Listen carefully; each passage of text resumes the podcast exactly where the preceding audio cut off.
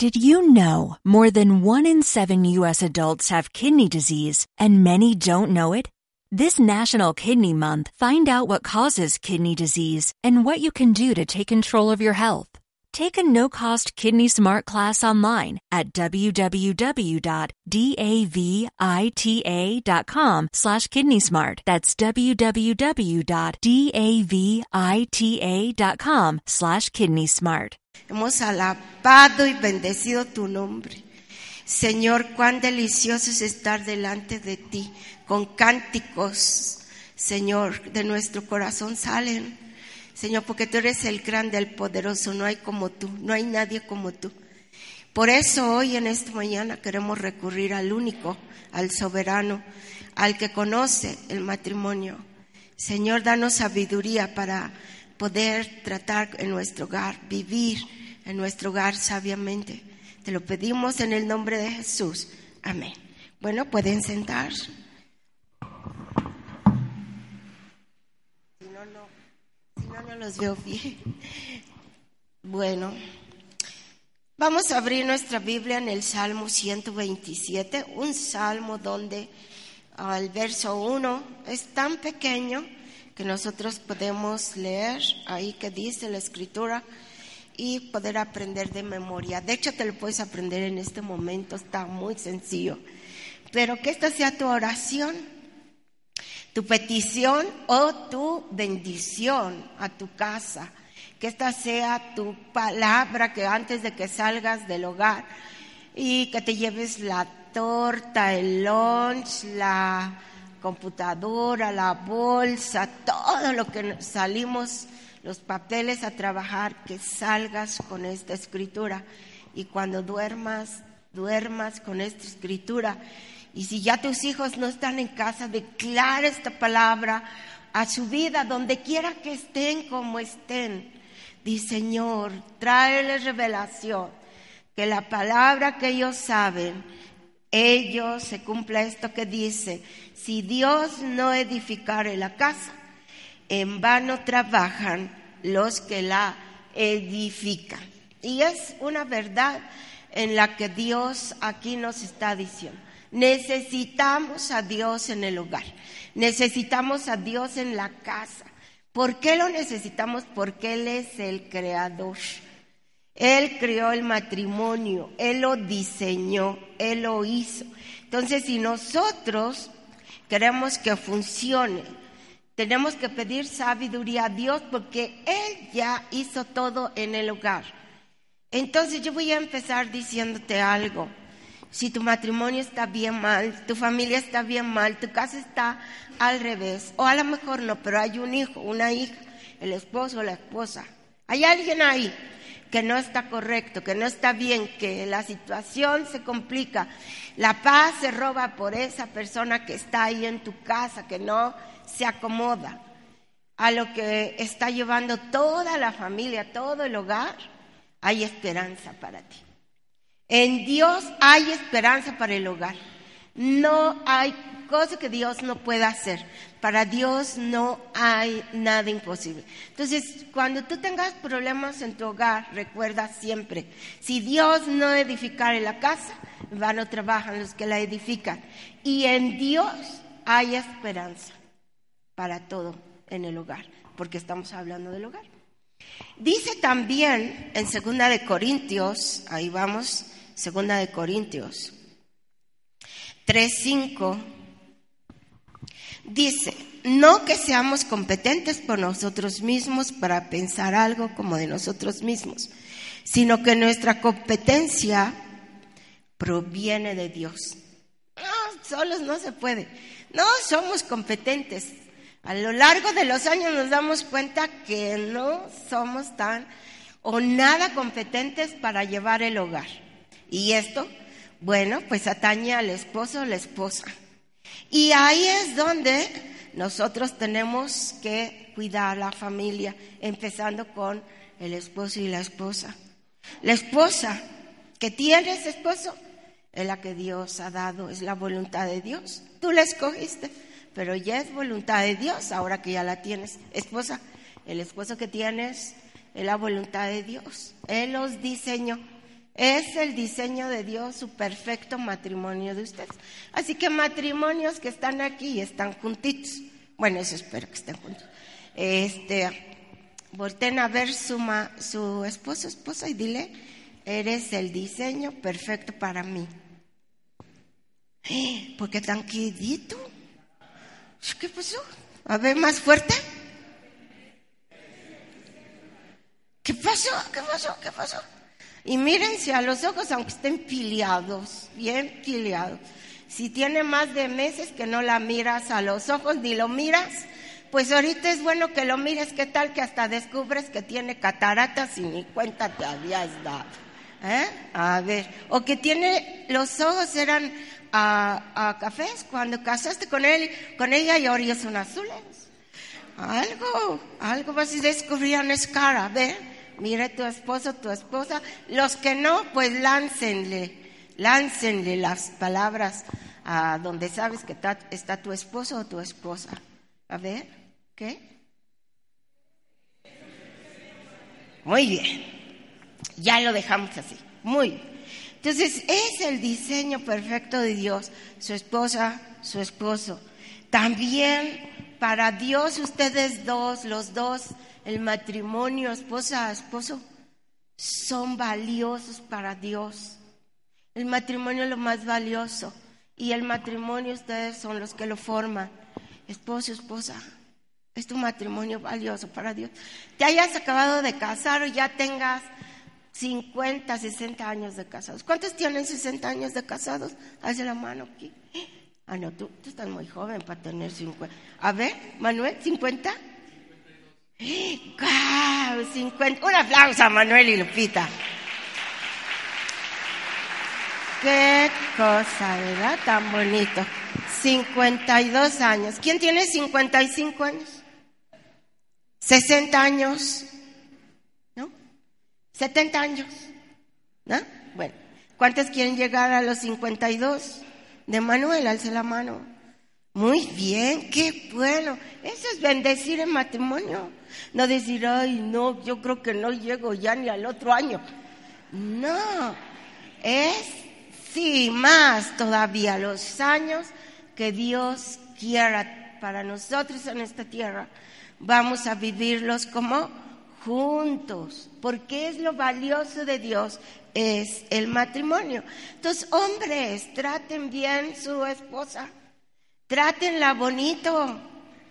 Mujeres, traten con amor sus esposos, trátenlo bien, porque hay otras por ahí que le echan ojitos. Ellas los ven todavía buenotes y ustedes nada de nada. No, es que ya está calvo, panzón, ojeroso, arrugoso y todo. No. Ellos son valiosos porque Dios así lo quiso y Dios ha puesto ese valor en los esposos, en las esposas. Trate a su familia con amor.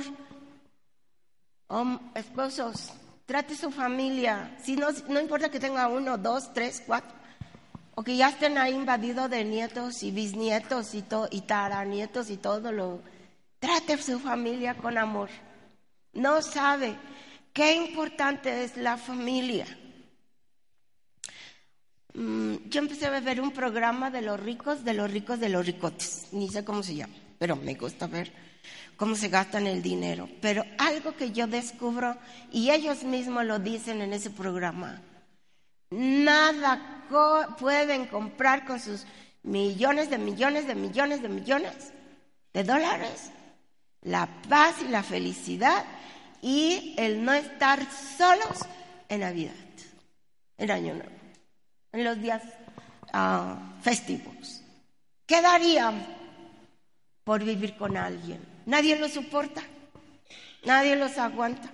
Se viven uh, solo sobrellevándose por el interés que hay del dinero que corre entre ellos. Qué bonito es el matrimonio que se ama, que hay paz, que hay amor, que hay gozo, que hay alegría, que está conformado de hijos. ¿Cuántos, cuántos matrimonios no hay hijos si quieren tener hijos? Y uno que los tiene, oh, no los cuida. Uno que los tiene no los valora, porque no son como tú quisieras que fueran tus hijos. Ahorita vamos a ver por qué son así. Pero me da gusto ver adolescentes, jóvenes acá, porque también, como es de la familia, también a ustedes les va a tocar, así que presten atención porque les voy a hacer examen a los adolescentes y a los jóvenes. Los voy a pasar aquí para que digan que aprendieron. Entonces, pongan atención.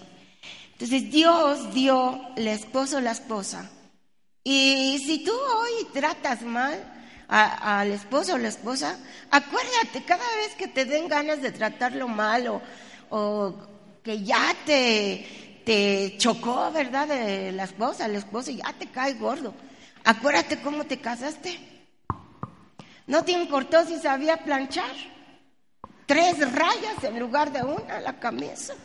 No, ya no sabías cuál era la carretera del periférico, Toluca, un montón de rayas la camisa, pero eso no te importó. No sabía guisar, te lo dijo, no, no sé cocinar. Yo sé cocinar, aunque sea huevos servidos comemos. ¿No? ¿O qué les dijeron? Pues es que mira, este, soy bien gastalona, me gusta tener tarjetas de crédito. No, vas a tener todas las que quieras. Y ahorita ya no sabes cómo quitarle la única que tiene y no te la quieres soltar. Mira, pero ¿por qué antes no veías eso? Porque tratabas con amor, amabas, la amabas como era. Y esposa, tú te casaste con un hombre que sabías que le gusta el fútbol y que se chuta tres horas cuando va a ver el partido y luego para colmo no solo le gusta uno, sino le gusta ver todos. Y ni te pela cuando estás viendo el fútbol. Lo peor que puede hacer una esposa es hablarle cuando está viendo su deporte favorito ni te va a escuchar. Y si lo interrumpes cuando están metiendo el gol, aguántate. ¿Cómo te va a ir? Porque no quiere verlo en la repetición, lo quería ver en vivo, porque para él es importante. Y tú sabías que le gustaba el fútbol y hasta le preparaba las palomitas. Hasta juntaba la lanita para llevarlo a ver en pantalla bien grandota, ¿verdad? órale, te invito para que vayas a ver tu fútbol. Pues quería uno quedar bien, ¿no? Y ahora vete a la chiquita porque yo voy a ver la grande con mis hijos, ¿no? Aquella que le tienes que golpear para que prenda, ¿no? ¿Por qué? Porque ya no hay trato, ya no hay un buen trato. Y es importante que nosotros, si ya estamos en ese punto, pedir a Dios sabiduría. Señor, danos, trae sabiduría a nuestro hogar. Es bíblico. Si alguno está falto de sabiduría, ¿qué dice? Pídala. ¿Y qué dice? Y yo la daré. Según lo que necesites, ni siquiera te dice, pues para ti te toca poquito porque lees poquito la Biblia, oras poquito y no, no dice pide, yo te daré la que necesites. Sabiduría sabiduría de Dios para el matrimonio. Y hombres, Dios les dio el privilegio a ustedes de ser los sacerdotes, de ser los que definen el sexo, no solamente, ¿verdad? Les dio el sacerdocio, les dio la autoridad, les dio el, el lugar de cabeza en el matrimonio, no solo eso sino va más allá y tú eres el que defines el sexo de, los hijos. Qué, qué honor, ¿no? Qué privilegio. Pero también dentro de eso físico, también Dios te dio el honor y la responsabilidad de darles identidad a tus hijos.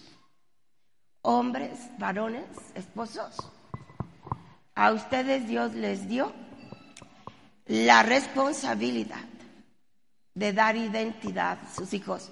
No se lo dejen solo a la mamá, les toca a ustedes. A ustedes Dios les delegó esa, ese poder, les delegó eso que Dios da a ti para tus hijos. Para que ellos crezcan llenos de identidad, sepan quién son, sepan qué hacen acá en esta tierra, que nadie los engañe, que no engañen tus hijas, que, que nadie se aproveche de ellos porque no tienen identidad. Y esa identidad la da el Padre. Entonces, padres, ustedes tienen una labor bien importante en la familia, en tu hogar. No solo trabajar todo el día, que es importante, pero tus hijos te necesitan. Tus hijos necesitan que les digas um, cómo vas en la escuela, cuánto te sacaste este mes. Hay padres que no saben cómo tienen sus calificaciones sus hijos. Hay padres que ni saben en qué semestre van sus hijos, en qué año van, cuándo van a terminar, cuándo reprobaron. Cuando la mandaron a llamar a la mamá porque hay problemas en la casa, es que ya está grande, ya para qué lo, yo no, ya eh, debe de ser autosuficiente. Yo creo que los hijos llega el momento que son autosuficientes, pero nunca, nunca ellos se puede dejar que les dé uno un consejo o sepan ellos que sabemos qué están haciendo aunque se enojen. Y qué feo es que se enojen, ¿verdad? ¿Cuántos de nosotros hemos dejado de decirles a nuestros hijos de ocho, de siete, de diez años, les hemos, dejado, hemos dejado de corregirles porque ya nos cansamos? Imagínate esa edad, pues los que tienen 15, 18, 20, hacia arriba, pues menos.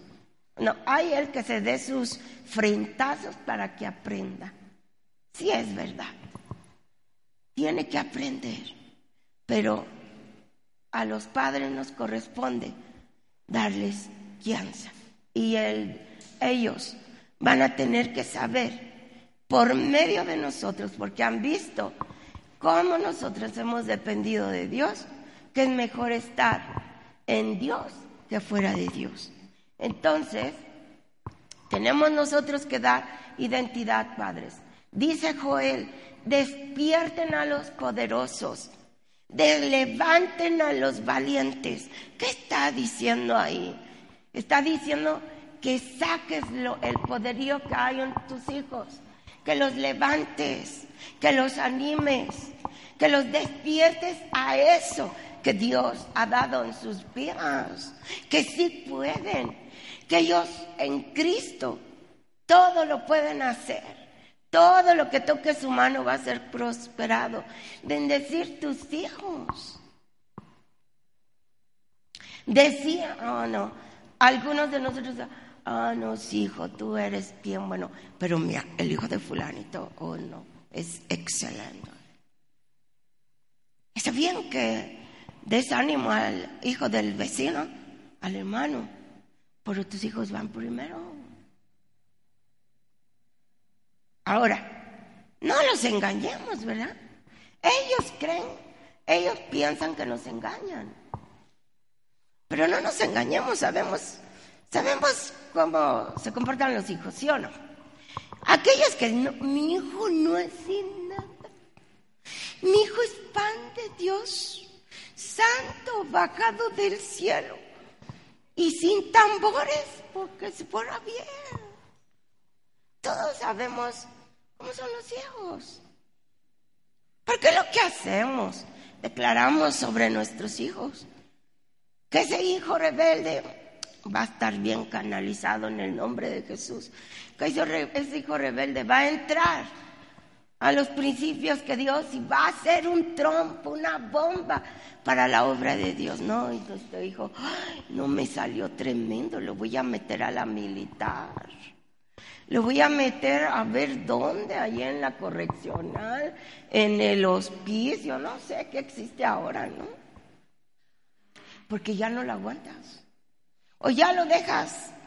Si no llegas a las ocho, te cierro la puerta y al cinco para las ocho se la cierras. Porque ya no lo quieres tener en la casa. No. Nosotros, a nosotros nos toca levantar a esos hijos a esa hija en el poder de Dios, en el poder que Dios ha depositado en ellos. Y también tú como esposo, así como tratas tu esposa y así como tratas tu hija. Ellos así van a tratar, ellos, hombres, van a tratar así la esposa. Y las mujeres se van a dejar tratar así por el esposo porque tú tratas así. Y yo no sé si a ti te gustaría que tu hija, el esposo la tratara como tú tratas a tu esposa. Piénsalo. Me gustaría, me gusta. Yo quiero que ella la traten como yo trato a mi esposa. Si dice sí, date un aplauso. Porque estás sembrando bonito. Eso es lo correcto. Pero si tú no trates bien a la esposa, entonces ¿cómo quieres que tus hijos traten bien sus maridos o ellos hacia ellas? Tenemos nosotros que pedirle a Dios sabiduría en eso. Nunca es tarde para empezar. Aunque ya estén grandes tus hijos, va a costar trabajo, sí. Pero empieza orando, pidiendo sabiduría a Dios. No te, no, no te pongas a pensar, no, pues yo ya, no, yo ya hasta le perdí la pista a este hijo. A todo nomás me mueve la cabeza que sí, pero su corazón lejos está de mí. No te preocupes, en Dios hay esperanza. También vamos hijos. Quiero decirles a ustedes algo bien importante. Sus padres se esfuerzan como pueden y tal vez otros han, ya han sido bien mal ejemplo para ustedes. Pero en este momento todos ustedes que están aquí jóvenes, adolescentes, ustedes ya no tienen excusa de decir que por sus padres van a ser o son ya lo que son de malos. Porque ustedes ya tienen a Dios en su corazón y ustedes pueden hacer la diferencia. Pueden cortar con esa generación y empezar con una generación nueva, tu generación nueva, tú, tú marcas la nueva generación en tu familia. Porque qué bonito es echar la culpa a todo el mundo. Pero lo más bonito es que tú hagas la diferencia. Enséñame que tú vas a levantarte en una generación diferente. Y me llamo como tú me quieras poner. Pero sin Cristo no se puede. Entonces, miren el ejemplo de un muchacho que él fue niño y vio el ejemplo de sus padres. Bueno, él nació en una problemática bien fuerte que tuvieron dos hermanos que eran gemelos. Se llamaba uno Jacob y el otro se llamaba Esaú. Ellos tuvieron un problema de jóvenes, tuvieron un problema bien fuerte, todavía ni se casaban. Y tuvieron un problema de muerte, que Saúl le dijo, te voy a matar. Y el hijo sabía que lo podía, que lo iba a matar y huyó, se fue por años lejos. Se casó, tuvo hijos y también Esaú no, se casó, no le fue bien y la cosa es que un día ellos quisieron reconciliarse. Y dice la Biblia que Jacob juntó su familia y dentro de esos hijos que iban ahí iba un niño llamado José, de todos sus hijos. Y se encaminaron. Y la historia cuenta ahí en Génesis, a final de los capítulos de Génesis, esta, esta historia. Y dice que él puso primero los chiquitos, los, medianos, luego los grandes. Y así los fue formando Jacob. Dijo, no, pues a lo mejor se le hablan del corazón y no me mato. Pero quería reconciliación. Y el sorpresa de todos fue que cuando se vieron, dice la Biblia que se abrazaron, se besaron, se perdonaron. Esaú y Jacob. ¿Y saben quién estaba viendo eso? José. Once hermanos más tenía, pero quiero hablar de José, no de los demás. Pasó el tiempo, se arreglaron, cada quien agarró su vida. Este niño creció, llegó a la adolescencia Y para sorpresa de él, sus hermanos lo odiaban, a tal grado que lo vendieron. Llegó a Egipto como esclavo, lo compraron, le fue mal porque se le atravesó una vieja, una vieja canija. Tiene que tener cuidado, muchachos, con las viejas canijas.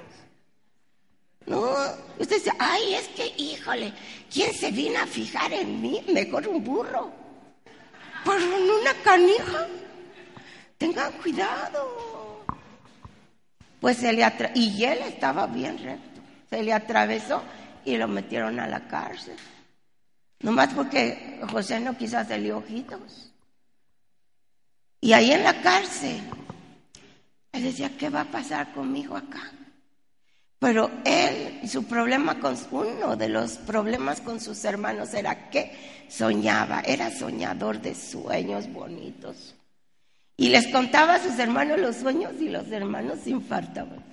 ¿Qué te crees que nos vas a matar? Y por eso también era el enojo. La cosa es que ahí estaba un copero y un panadero. Y soñaron sueños extraños. Y José, y se los platicaron a José, y José les, les dijo de qué se trataba, que uno iba a morir y que otro iba a regresar a su puesto. ¿Quién regresó al puesto? El panadero. Pero le dijo, cuando estés ahí, habla de, habla de mí, que me saquen de aquí, no he hecho nada. Bueno, la cosa es que llegó el día en que Faraón, rey de Egipto, tuvo dos sueños diferentes, pero era el mismo. Nadie se los podía revelar. Él ya iba a degollar a todos los adivinos y todo el que se le atravesara, porque nadie le podía decir con claridad qué querían decir los sueños. El panadero se acordó y mandaron a traer a José. No les cuento largo, léanlo en la Biblia. La cosa es que reveló el rey, el faraón, se puso contentísimo, no vio a nadie más sabio que a él para ponerlo como segundo de él. Y organizara para que se cumplieran los sueños, en la abundancia y en la escasez. Eso trataba los sueños. De abundancia, siete años, siete años de escasez. Organizó todo José. Él ya estaba contento, se casó ahí con una egipcia, tuvo dos hijos, ya había hecho su vida y pues añoraba, pero trajo sanidad, dio su corazón y le trajo paz y ahí estuvo cuando de repente ve entrar por la puerta a sus hermanos y llegan a comprar comida. Y él ahora era el mandamás de mandamás. Y dijo, ahora sí van a ver cómo va a tronar su chicharro. Canijos hermanos, malvados. Uh, tengo enojo, se fue a llorar, dice la Biblia, se apartó, fue a llorar y dijo, ¿cómo es posible que estoy viendo a mis hermanos? Los hermanos ya no lo reconocían porque él, él adoptó la cultura egipcia. Ya no lo reconocían como era pero dice la Biblia que Él los perdonó. ¿Saben por qué los perdonó?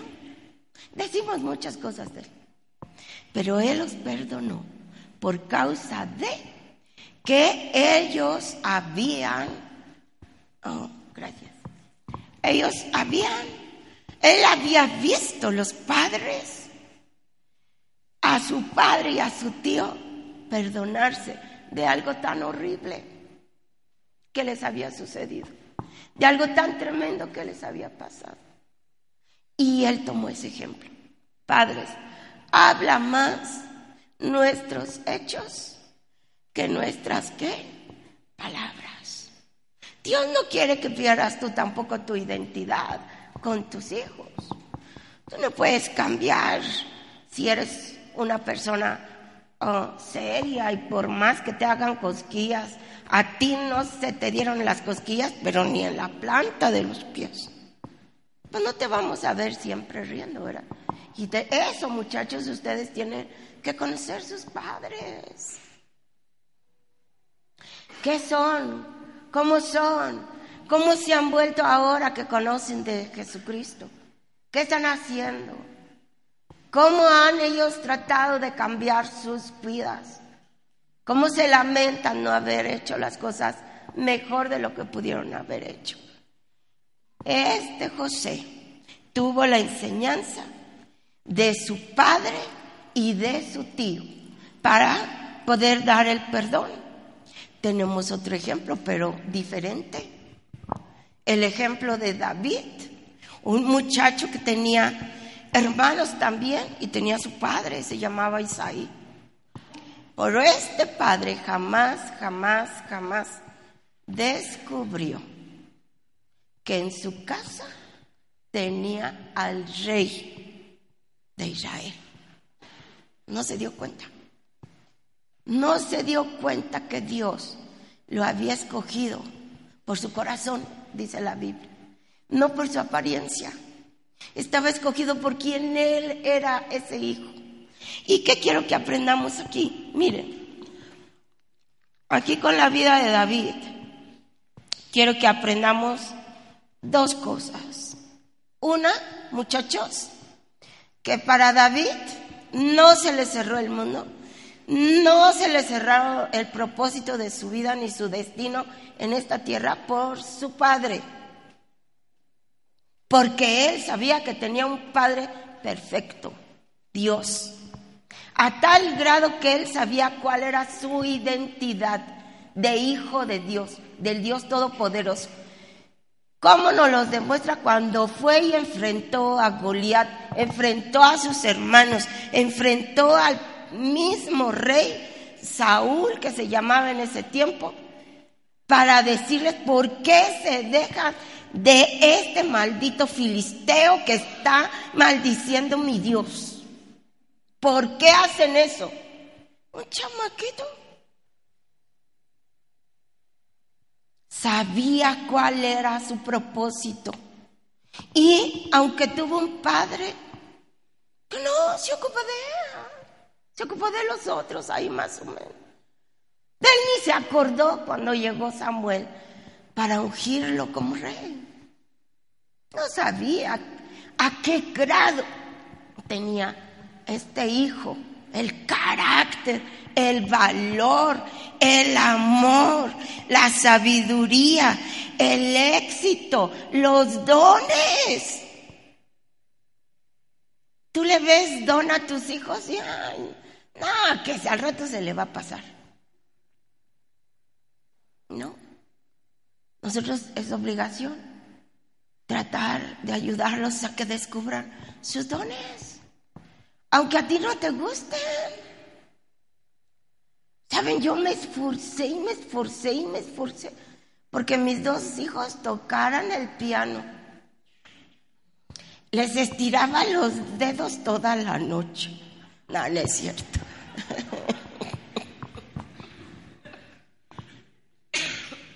Perdón, híjole.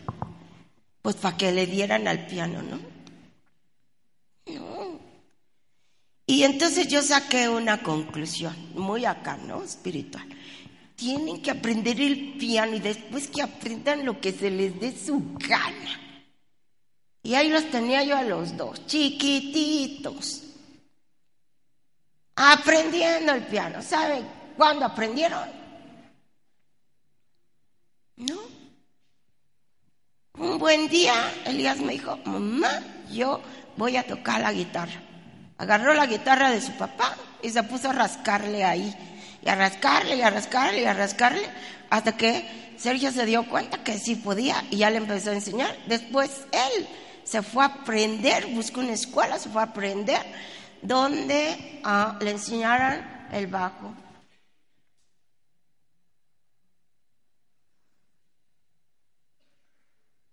La identidad de nuestros hijos no se pierde, muchachos. Tú lo quieres hacer, esfuérzate. Ay, es que no me dan para irme a trabajar. Pues vete a pie.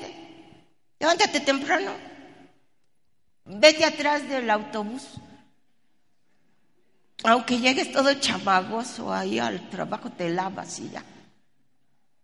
Agarra tu patín del diablo, tu patineta, lo que tenga. Ahora ya se vale todo eso, ¿no? No, es que, es que yo no puedo porque no tengo, no me han comprado mi iPad, no me han comprado mi teléfono, eh, que ahora hasta brinca y salta solito. Es que yo necesito uno de esos. Y por eso no sales de perico perro porque nadie te ayuda. No. David no tuvo nadie y salió adelante sin ser rey. Él ya tenía la casta de un rey. Porque ya sabía cuál era su trabajo. Dios lo fue preparando sin que le dijera, vas a ser rey. Él solo dijo, quiero ser como tu Dios. Dame de ti, Dios. Hombre valioso. David cumplió con su propósito, aunque sus padres no lo apoyaran, aunque sus padres no lo motivaran. Muchachos, ustedes pueden, tienen toda la capacidad, porque ustedes tienen a Cristo y con Cristo todo lo pueden. Cristo les da el poder y la autoridad para hacer todo lo que se venga a su mano, a su vida. Ay, es que nadie me quiere porque estoy guapo.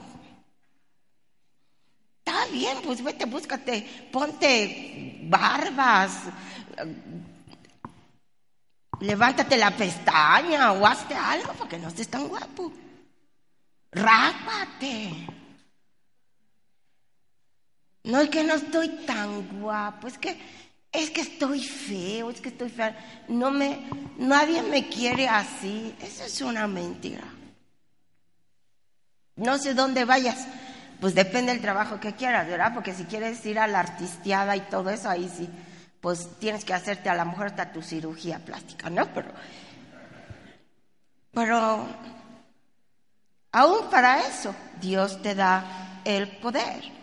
También vemos, ¿verdad?, cómo Dios dice, madres solteras que están acá, tú eres una madre soltera, tienes hijos, ¿cuál es tu situación? Dios la sabe, pero tú no estás sola. Tienes esposo, pero pareciera que ni lo tienes. Está Dios contigo. Dice Dios que Él es tu esposo.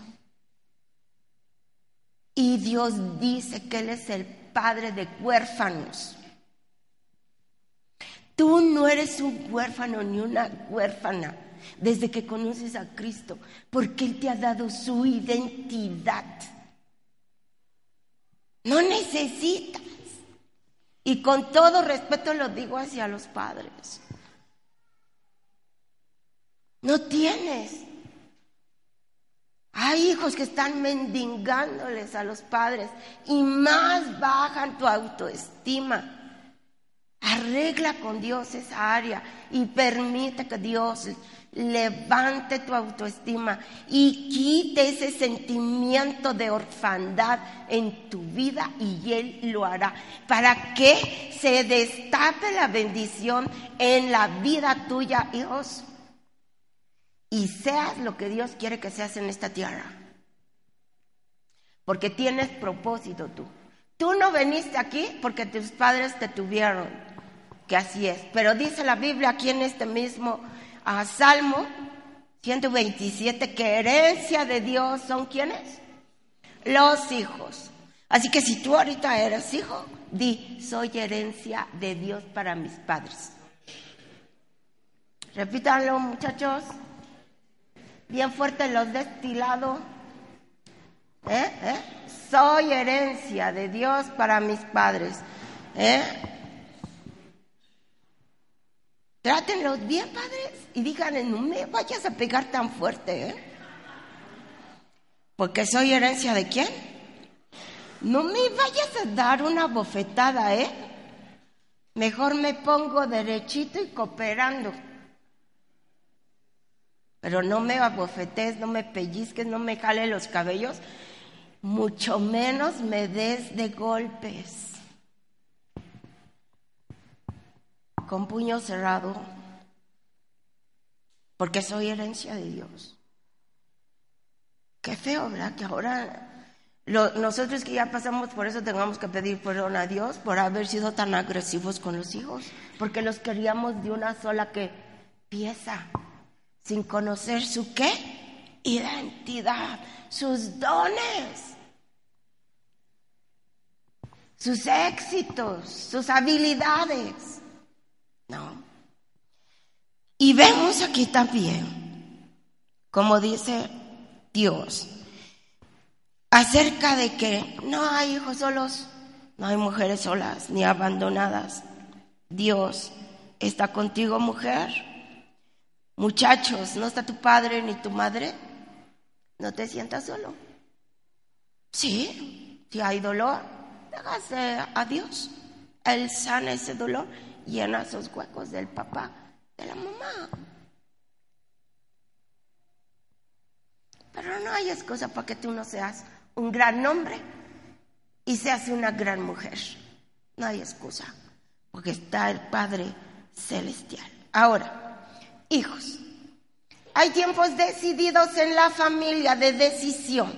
Hay tiempos que eh, eh, tienen que tomar rumbo la vida de la familia a medida que van uno creciendo. Y ahí, hijos, ustedes tienen que orar y pedirle a Dios que no entren en tentación, más cuando uno ya está entrando a la adolescencia. Bueno, ustedes, yo ya entré hace muchos años, pero yo fui adolescente y bien tremenda. De toda mi juventud y adolescencia, de la que más me acuerdo es de la adolescencia y no viví muchos años sin Cristo siendo adolescente, pero los dos años que viví sin Cristo, si Dios no llega a mi vida, mi madre se mata antes de tiempo. Porque hay unos que somos intensos para el mal porque venimos dolidos, porque venimos amargados, porque venimos resentidos, porque venimos vacíos, carentes de amor, de abrazo, de beso de los padres. Pero cuando viene Dios y llena eso, ya no hay excusa, hay pretextos, pero no excusa. Entonces, tenemos nosotros que ver esos tiempos. No corras a las adicciones, no corras a los malos amigos, no corras a los malos pensamientos, no corras a hacer cosas que son falsas, que me voy a matar, que me quiero suicidar, que ya te andas cortando las venas, que ya te ven tu cuerpo y está todo tasajeado. Qué triste es ver gente así, muchachitas, muchachitos así. Y peor, ¿no? Que ya andas haciendo conjuros y andas haciendo pactos y andas aquí, allá, porque te quieres sentir alguien en esta tierra, en este mundo. Quieren, que quieres demostrar que vean que yo sí puedo, estoy bien chipocludo. Dicen, ¿no? Los muchachos. No, tienes que orar a Dios y pedirle que no caigas en tentación y continuar. Someter esa carne que a esa edad que tienes, adolescentes jóvenes, están bien cañonas las hormonas. Y no las matas ni con agua fría a veces. Tenemos que tener cuidado no ser ilusorios. Estamos viviendo siglo XXI, que lo que les digo no es nada de lo que tú ya sabes de qué hablo. Tenemos como jóvenes muchachos, tienes que considerar y ver por qué los jóvenes, por qué mis amigos se han ido, por qué han dejado a Cristo, mis amigos que yo he tenido, por qué no completaron, han completado su vida en Cristo. ¿Por qué no caminan? ¿Por qué ya no caminan en Dios? Yo les voy a dar tres puntos si me da tiempo. Uno, primero porque los padres no hemos heredado a nuestros hijos lo que hacemos en la vida espiritual. Ellos son ajenos a lo que nosotros hacemos. Y una pregunta que hoy quisiera que nos hiciéramos todos.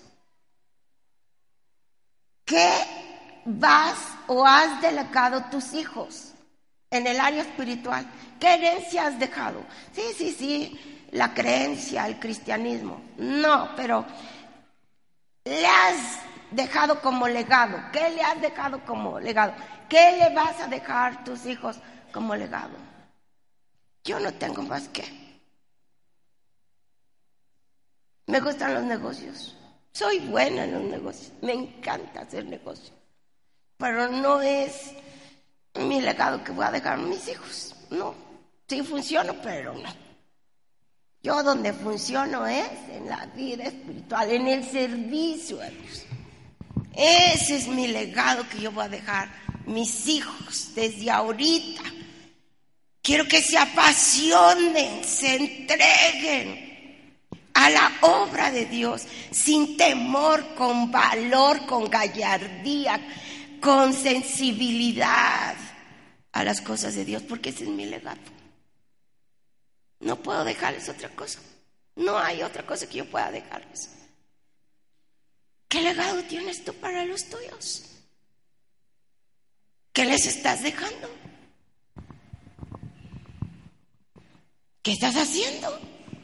E hijos, si tú odias, detestas y hasta les pones el pie para que se tropiecen en el ministerio que ellos están haciendo, estás deshonrando a tus padres.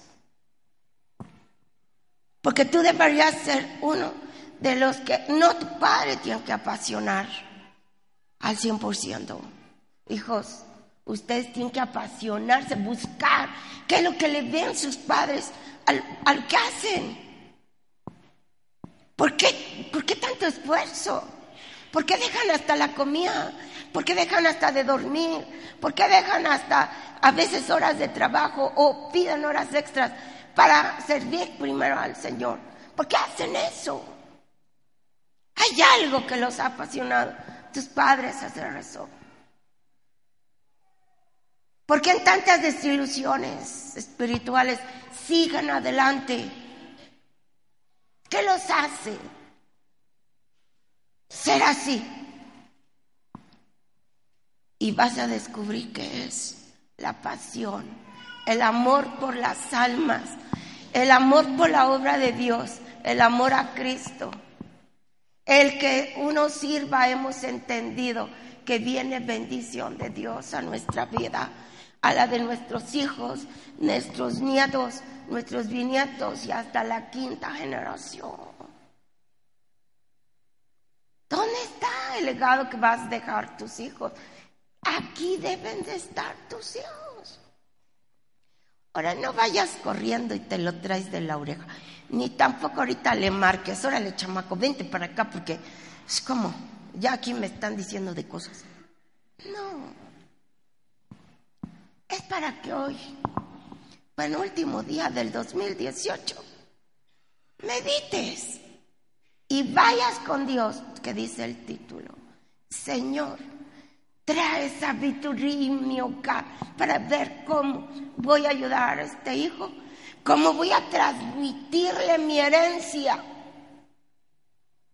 Que es una herencia que nadie se la puede quitar. Una herencia que si queda firme, anclada en sus corazones, arderá su corazón en medio de las circunstancias, en medio de los tiempos difíciles, arderá su corazón por ti y no darán un paso atrás. Pero ¿cómo luego nos ven a nosotros? Ay, no, hoy tengo flujera. Me duele el oído, de la garganta, no. Ah, ya es hora. Hoy no, hijo. Hoy no. ¿Por qué? Me siento mal. Estoy malito. Muy malito. Al borde de el precipicio de mi cama. Nos duele la uña, ya estamos dejando al Señor. Ellos están viendo. Yo no digo que no, estoy siendo exagerada. Pero tú cómo llevas tu vida, cómo eres en el trabajo. Lo haces porque quieres el bienestar de tus hijos, les quieres dejar herencia. Pero el mayor legado que puedes dejar a tus hijos es el espiritual.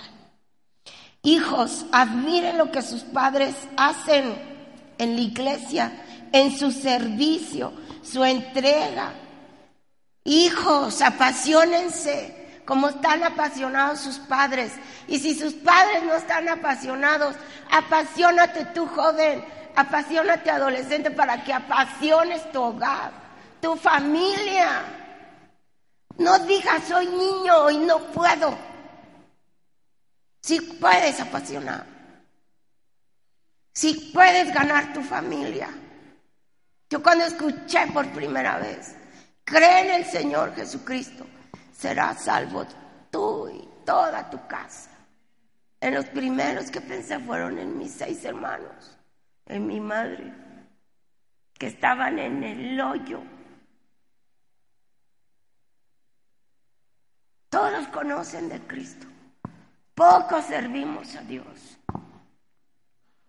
Pero todos tienen el temor del Señor. Porque alguien se apasionó, porque alguien se entregó, porque alguien reconoció su identidad en Dios. Muchachos, sus padres dan tiempo para otros, más que a ti. Pero eso no es motivo para que ellos dejen de hacer lo que estás haciendo, sino al contrario. Tú tienes que ponerte firme y ayudar a hacer el trabajo. Pareciera que yo luego veo aquí los padres tienen un montón de hijos y ellos dos vienen solitos a hacer el servicio. ¿Dónde están tus hijos? No, pues se duerme porque llegó cinco de la mañana. Ah, está bien, ¿no? Va a venir segunda reunión, porque salió de trabajar a las 5 de la mañana. ¿Dónde están tus hijos? Hay que, órale, aprenda a poner las sillas, vea cómo se sirve al Señor, para que valore dónde se siente, ¿no? Tenemos que dejar legado a nuestros hijos. ¿Por qué se apasionan mis padres venir poner sillas? Ay, Ay, mi papá, ingeniero, arquitecto, levantando sillas, político, empresario. ¿Qué, qué Le voy a sacar foto para que vean sus amigos y le dé pena. Eso es estar bien lejos del legado de tus padres te va a ir bien. Eso lo vamos a ver el próximo, la próximo domingo. ¿Qué bendiciones trae esto que estamos aprendiendo hoy? ¿Qué bendiciones hay en lo que uno hace en Dios? No tiene que haber distancia, jóvenes, entre sus padres y ustedes en la obra de Dios. No tiene que haber distancia. Tienen que estar juntos. No tiene que estar haciendo ni que aquí lo tenga sentado a las 7 de la mañana, pero que sí sepa por qué haces las cosas. Me, voy a, tocar este punto. Yo espero que las personas no se molesten. No va a decir nombres. Pero la semana antepasada, yo vi aquí una persona en la congre poniendo unas cosas aquí, trajo su hijo. Yo casi no lo conozco. Pero me agradó la manera en que andaba ayudando al papá. A lo mejor ni, es, ni era lo que quería hacer. A lo mejor ah, él venía, lo que quiera, pero aquí estuvo. Llegaron bien temprano, se fueron quién sabe a qué horas, porque yo ya no me di cuenta, pero ya pasaban de las cinco. Cuando pasé lo vi sentado ahí, de pocas palabras este joven, y le digo, ay, creo que estuvo un poco duro, ¿verdad? Dice, sí, sí estuvo duro. ¿Por qué haces eso, pa? ¿Por qué estás haciendo eso que puedes hacer otras cosas, tu día de descanso? Y vienes a hacer eso. Porque sirvo al Señor. Porque quiero poner mi don para las cosas de Dios. Para que se vea mejor. Para que tengamos mejor servicio en la congregación. Entendemos qué es eso. Y esas son las cosas que te motivan. Cuando yo veía a este joven, yo decía, Señor, que aún esto toque su corazón. Y que tú le guardes, le bendigas, cuides donde quiera que esté. Sabiduría a sus padres para guiar. No andan diciendo qué hacen, pero les están dejando un legado en las cosas espirituales. Miren, les voy a dar un ejemplo de un hombre que quiso dejar su legado a sus hijos, pero sus hijos no, no lo tomaron. Al contrario, hacían pecar a la gente, diciéndoles cómo hacer las cosas. Y dice la Biblia que hacían enojar a Dios por la forma en que le servían a Dios. Y ese es un hombre llamado Elí. Lo van a encontrar ahí en Primera de Samuel, por ahí del 2, 3, van a encontrar la historia de este hombre, sacerdote, que educó a Samuel, el último profeta, lo educó para que fuera un profeta excelente para Dios. Sus hijos educó, porque sí sabían los hijos cómo hacer. Y él les quería dejar ese legado sacerdotes. Ese era el legado. Ser sacerdotes como su padre. Él no sabía hacer otra cosa. Les dijo, eso lo que les va a tocar hacer. Y sí lo hacían. Pero lo hacían mal. Delante de los ojos de Dios lo hacían en pecado. Ofendían a Dios. Unos dicen que mal padre, otros dicen que buen padre, los hijos fueron los malos. ¿Qué le faltó? A Eli apasionar sus hijos, amar lo que él hacía con tanto amor. Depende de nosotros padres, pero hijos, también depende, depende de ustedes. ¿Cómo hacen las cosas para Dios? superar al padre y la madre para hacer las cosas. No que los tengan que estar empujando, muchachos, para que aprendan este legado que en no muchos años les va a hacer a ustedes más que a nosotros mucha falta. Porque los días son difíciles. Y David, David tuvo muchos hijos. Pero les voy a hablar de tres rápidamente. Uno, el más grande, Abdón. Abdón era un muchacho de la realeza, hijo de rey David, pero era un depravado cochino, asqueroso, violó su hermanita Tamar. ¿Y saben qué hizo David? Nada. Nada hizo David. ¿Saben por qué no hizo nada David? Porque unos meses antes, unos días antes, él había hecho, él había adulterado y había matado el esposo de la mujer con que adulteró. Y de ahí Abno se tomó como pretexto para violar su hermanita. Tamar era hermana directa de Absalón. Absalón, un muchacho que tenía carisma, un muchacho que donde se paraba jalaba gente. Liderazgo tenía el muchacho, pero con un corazón malo, porque quería como fuera el lugar de su padre. ¿Qué le dijo David? No lo maten. Hagan todo lo que quieran, pero dejen mi hijo, no le hagan daño, mi hijo. No le dijo nada. Y otro hijo, Adonías. Adonías que dijo, mi papá no se calienta con nada porque ya está viejito. El reino está solito. Ya dijo que se lo va a dar a Salomón.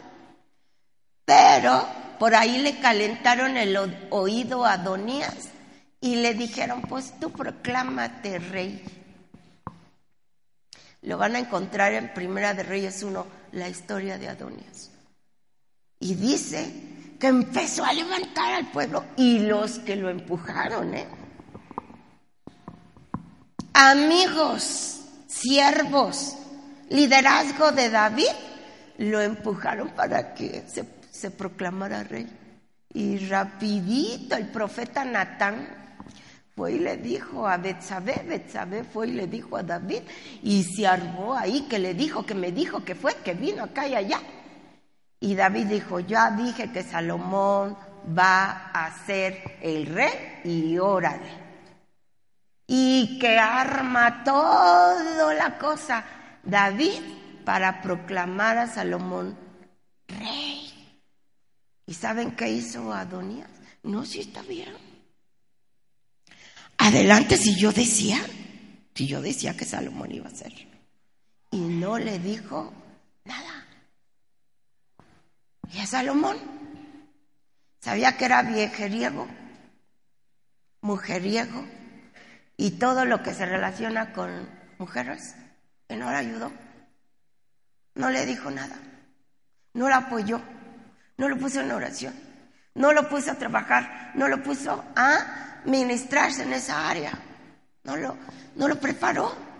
Lo preparó para todo, le dio instrucciones, recomendó a gente que lo apoyara, pero en esa área no hubo legado, un legado bueno.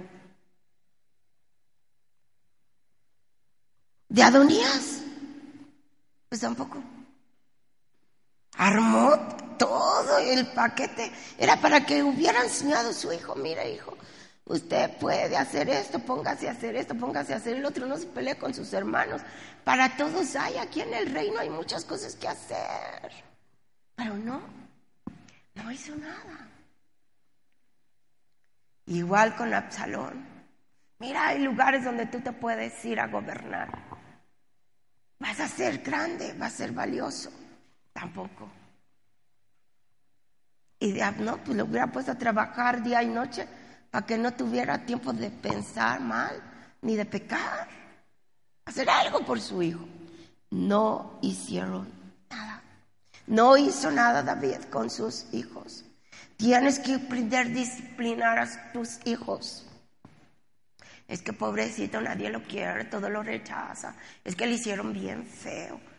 Tengamos cuidado analiza bien la situación. No vaya a ser que le dejes un legado donde cuando él truena los dedos todos tienen que decir, sí, sí. Y hijos tienen que conocer sus padres. Conozcan la humanidad de sus padres.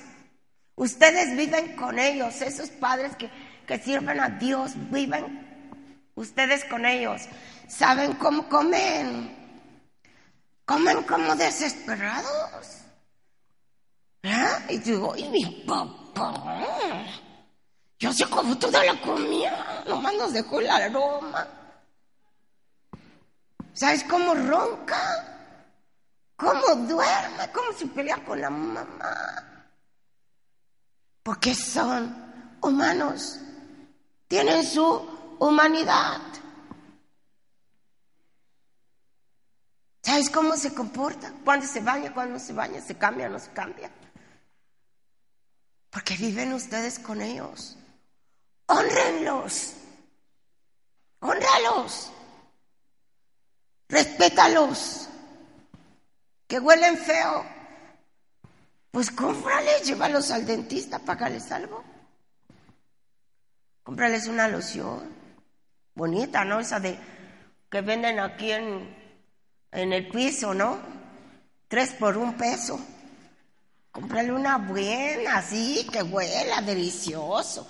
Una voz, una Calvin Klein, por lo menos. Están bonitos esos perfumes. Me encantan a mí esos. Que huelan. Honra. No todo está perdido con tus padres. Ora por ellos. Entiéndelos que sí sirven a Dios. Tienen sí tienen una responsabilidad bien grande, pero son humanos. Y no estoy hablando de pecado, estoy hablando de humanidad. Estoy hablando de cómo se, se manejan en la, en la casa, dejan todos sus trastes tirados y al mosquero ahí hasta el otro día van a recogerlos. ¿Qué es eso qué? Pues tú hazlo. Llegó el tiempo de servir, servirles. Exagero, porque no creo que tengas padres así. Pero el legado que ellos te están dejando es un legado eterno. Abrázalo, apasionate, demuéstrales que estás orgulloso de que sean cristianos y que tú también quieres ser como ellos y mejores. Vamos a orar. Vamos a pedirle a Dios. Primero quiero hablar a las personas que vienen por primera vez.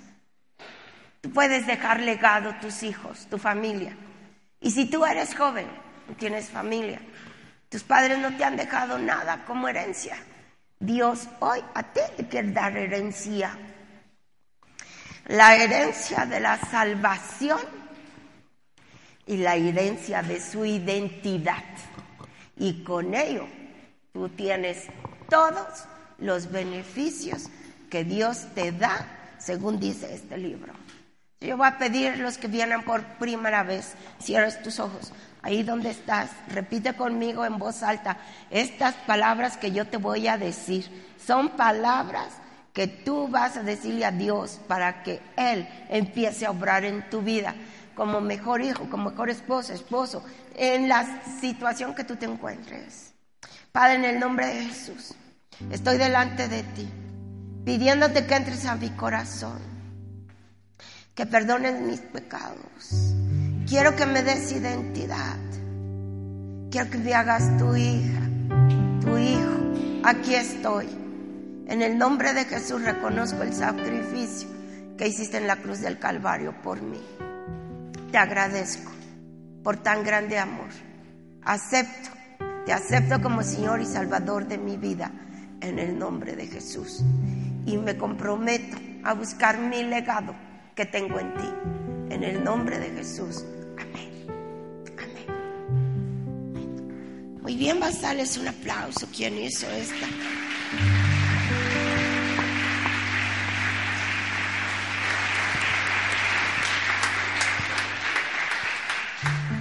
Y voy a pedir que pasen con el señor Agustín, está levantando su mano, les va a dar una porción de la Biblia. Ustedes que trajeron a su nuevo o que la segunda, tercera vez, pásenlos con Agustín. Si quieren ahorita no, vamos a hacer la oración y están incluidos ustedes que vienen por primera vez, todo el que quiera. Hoy, 30 de diciembre de 2018, decirle, Señor, yo sí quiero dejar legado a mis hijos. Quiero dejarles una buena herencia. Quiero levantar, empezando, quiero levantar mi casa. Si tú no la edificas, en vano trabajan los que la edifican. Por más que le pongamos y le pongamos y le hagamos a nuestro hogar, si Dios no lo hace, nada podemos hacer. Ponte de pie. Si tú eres, si no, no, no es para todos, siento yo. Pero si son todos, adelante. Ponte de pie, dile, Señor, yo sí quiero. Lo he hecho, pero hoy lo entiendo mejor. Primero las personas adultas, después los jóvenes. Yo quiero hacer este llamado muy aparte los jóvenes, solo los que ya están casados. Pónganse de pie y tú quieres hacer esta oración, decirle Dios, yo sí quiero. Esa madre que tienes, ese padre que tienes, se han esforzado por darte lo mejor. A lo mejor no lo han hecho bien. Y en esa travesía te han lastimado. Los has lastimado, dile Dios, perdóname. No fue mi intención lastimar a mis hijos. Padre, en el nombre de Jesús, estamos de pie, pidiéndote perdón, porque no he ejercido bien mi herencia. Quiero dejar a mis familia, a mis hijos, mis hijas. En el nombre de Jesús, que la sangre de Cristo, tu Hijo, me perdone y me limpie de todo pecado. Abogado tenemos para con el Padre, a Jesucristo el justo. A Él clamamos, sabiendo que nos escucha en este momento, nos perdona. Gracias Señor por perdonarnos. Perdónanos por haber herido a nuestros hijos. Perdónanos por no haber estado en sus momentos cuando más nos necesitaron. Perdónanos. Pero tú viste, Señor, que no fue por irresponsabilidad. No supe meter balance entre mi legado y mi responsabilidad de padre, de madre. Pero hoy te pido que me ayude, sana el corazón de nuestros hijos, sana su tierra, sana su mente, sana sus corazones. Y que cuando ellos se recuerdan lo puedan llevar delante de ti para ser ministrados por ti, porque hemos abierto las puertas a la bendición. Señor, hice todo lo que tenía que hacer y aún así mis hijos son malos. Mis hijos están resentidos, dolidos. Hoy el Señor nos dice, si hay esperanza para tu hogar, si hay esperanza para tus hijos. En el nombre de Jesús, pide sabiduría a Dios. Y en este momento es lo que hacemos, Señor. Pedimos sabiduría para que nos guíes, para dejarles la mejor herencia, apasionarlos, a que amen el legado que les quiero dejar, que les voy a dejar. En el nombre de Jesús te lo pido, te doy gracias porque sé que me has escuchado. Amén, amén amén. Siéntense. Ahora quiero que levanten los muchachos que quieran comprometerse. No porque sus padres son bien buenos, sino porque ustedes quieren tomar el reto de apasionarse por lo que sus padres siguen. A lo mejor no lo hacen bien, pero tú lo vas a hacer mejor. Pónganse de pie. Los muchachos, los jóvenes, aquí no es que quieran, aquí se levantan todos. Todos, yo siento que todos deben parar. Rompe orgullo, rompe resentimientos, dolores. Rompe con esa apatía. Rompe con esa ah, cosa que el enemigo ha puesto en tu vida. Así, mis padres. Rompe con eso y empieza diciendo, Dios perdóname en el nombre de Jesús, porque he maldecido a mis padres. No una, sino varias veces por lo que ellos hacen en tu obra. Perdóname porque ellos dejaron tiempos para mí por darlos a otras personas. Perdóname porque los he juzgado y no he mirado su pasión, su amor, su entrega por la obra. Dios, apasioname con lo que ellos hacen en el nombre de Jesús. Pero lo quiero hacer auténtico. transparente y puro. Quiero hacer la diferencia. No los juzgo, los respeto, los amo, me sujeto a ellos, pero haré lo que tú me digas primeramente, Señor. Apasioname, lléname de sabiduría en el nombre de Jesús. Padre, yo te pido para aquellos jóvenes, adolescentes que han sido heridos por sus padres, han sido castigados y los han herido en sus emociones, en su dignidad. Han dicho palabras tan fuertes que han herido y los han detenido para hacer lo que quieran hacer. En este momento rompemos toda palabra de maldición.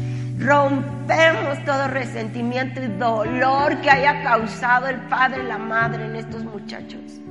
Y declaramos libertad en ellos libertad en ellos para hacer las cosas que tú quieres que hagan. Y llegan a ser hombres y mujeres exitosos en el nombre de Jesús. Que amen, Señor, tu obra si sus padres no lo hacen. Que amen las cosas tuyas, aunque su familia no lo haga.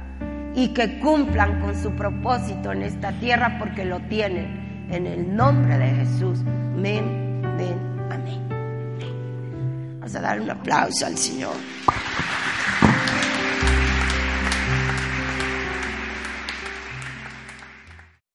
Did you know more than one in seven U.S. adults have kidney disease and many don't know it? This National Kidney Month, find out what causes kidney disease and what you can do to take control of your health. Take a no-cost Kidney Smart class online at www.davita.com slash kidney smart. That's www.davita.com slash kidney smart.